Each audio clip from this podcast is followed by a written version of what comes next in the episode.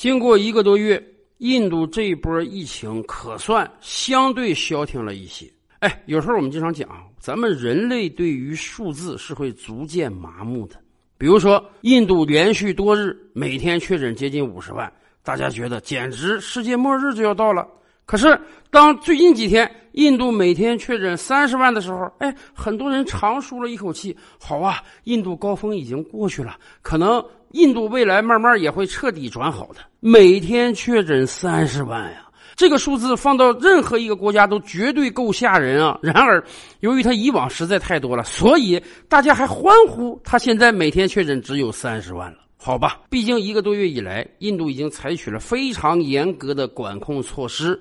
因此，确诊数字在慢慢下降。我们也相信，假以时日，印度终将彻底战胜这个疫情。然而，印度未来还有两个非常严重的问题。首先，第一就是经济啊，恐怕没有人会想到这场疫情会延宕这么长的时间。因此，当去年年底疫情在全球各个国家有了缓和迹象的时候，各大经济组织纷纷做出预测啊，说到了二零二一年，很多国家的经济会有一个大大的 V 型反转。那个时候，很多经济组织甚至预测，在二零二一年，印度经济将有超过两位数的增长。然而，最近一段时间的疫情已经昭告天下，今年印度能够不负增长就相当不错了。最近，多个国际评级机构，什么穆迪呀。标准普尔啊，纷纷下调了印度的主权信用评级，把它评为垃圾级。再差一步啊，印度就将沦为不可投资级的国家。主权信用评级有什么用呢？我们以往就跟大家聊过，你的主权信用评级好，你在世界范围内发行债券呢，利息就可以很低，哎，愿意购买的人就很多。这个世界上主权信用评级最高的国家是美国。因为美元是人家印的，理论上讲，美债是永远不可能有无法兑付的情况的，还不起钱我就印点钞就得了吗？那么经济发展越好的国家，它的主权信用评级就越高，就像我们普通人一样啊，你这个人工作好，收入稳定。银行都愿意借钱给你啊，还给你特别特别低的利息。而印度今天就是一个屡次借款就要资不抵债的人了。虽然以往每次该还款的时候，印度都踏踏实实还了，但是由于你借的钱越来越多，因此国际评级机构人家担心，担心你有一天会还不起这个钱，所以早早的给你信用降级。到今天为止，印度的总负债已经接近国家 GDP 的百分之九十了。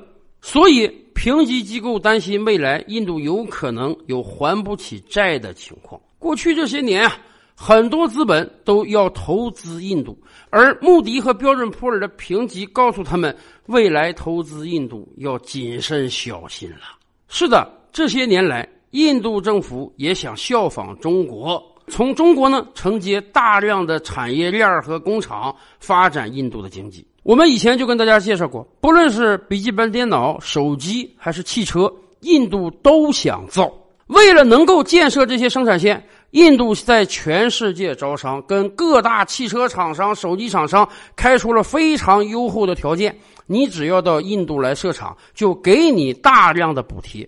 哎，也真的有很多国外企业出于各方面的考量啊，把企业建到了印度。他们可能觉得，一方面啊，印度人都会说英语，印度啊，国际上盟友挺多的；另一方面，印度是个发展中崛起的国家啊，印度的人力资源相对比较便宜，甚至更吸引他们的是，印度有十四亿人口的大市场，因此各路国际资本纷纷到印度投资。然而，疫情之下。很多厂关闭了，这正常。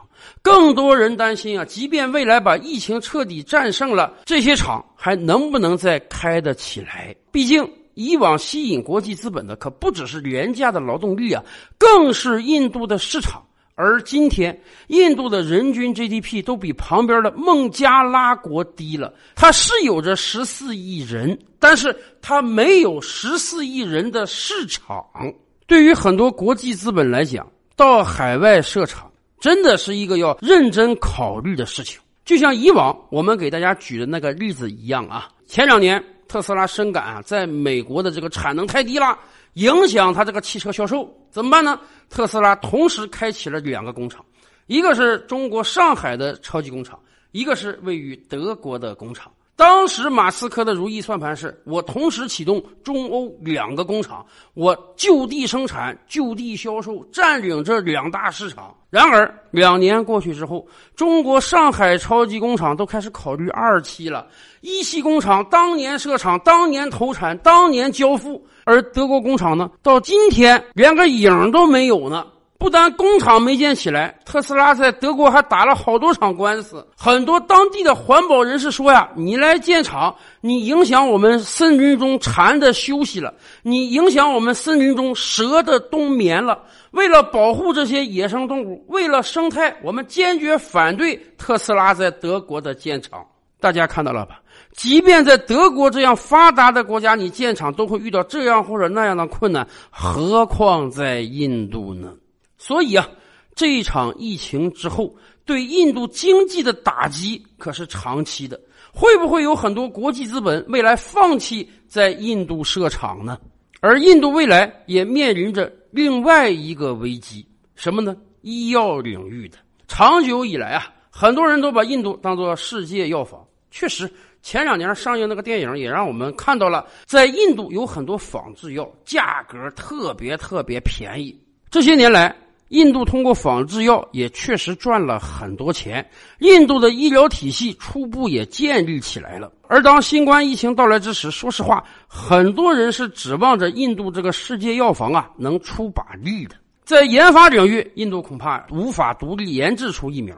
但是好在印度有非常强大的产能啊，因此从去年年底开始，很多国家就指望着印度能够快速生产出大量的疫苗，拯救世界于水火呀。甚至前几个月，美国牵头啊，还搞了个四方机制。美国说这样吧，我呢提供原材料，提供钱，日本、澳大利亚提供这个技术和资金，最终在印度设厂，一年搞他个十几二十亿剂疫苗来支援给全世界使用。这也是美国版的疫苗外交，美国出钱，印度出生产线，把这个疫苗输送到第三世界国家去。说实话，这未尝不是一个好事因为这个世界上有太多的穷国、弱国、小国，根本就买不到疫苗，甚至买不起疫苗。美国有钱啊，美国有科技啊，所以美国规定，我得先让我自己老百姓接种完疫苗，我才能考虑别的国家。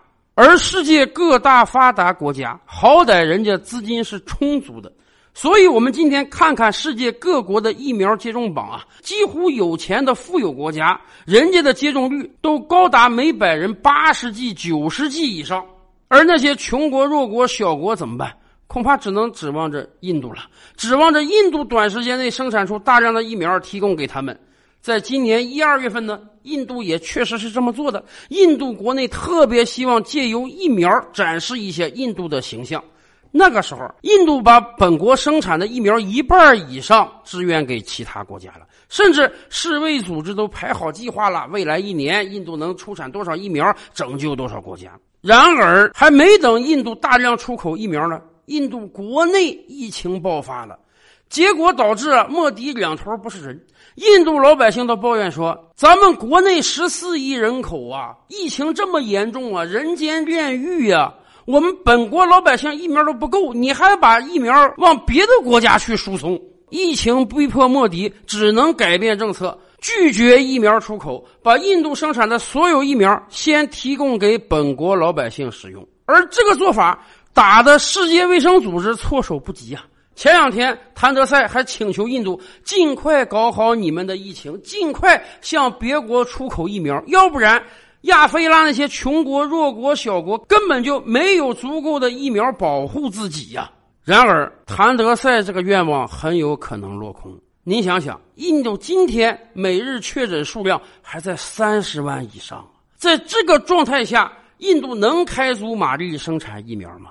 即便他开足了所有马力生产疫苗，他也得先提供给本国老百姓使用啊！印度可是有着接近十四亿人的，咱都甭说一人扎两剂，就说一人扎一剂吧，那也需要十四亿剂呀！以印度的产能，它一年能生产这么多吗？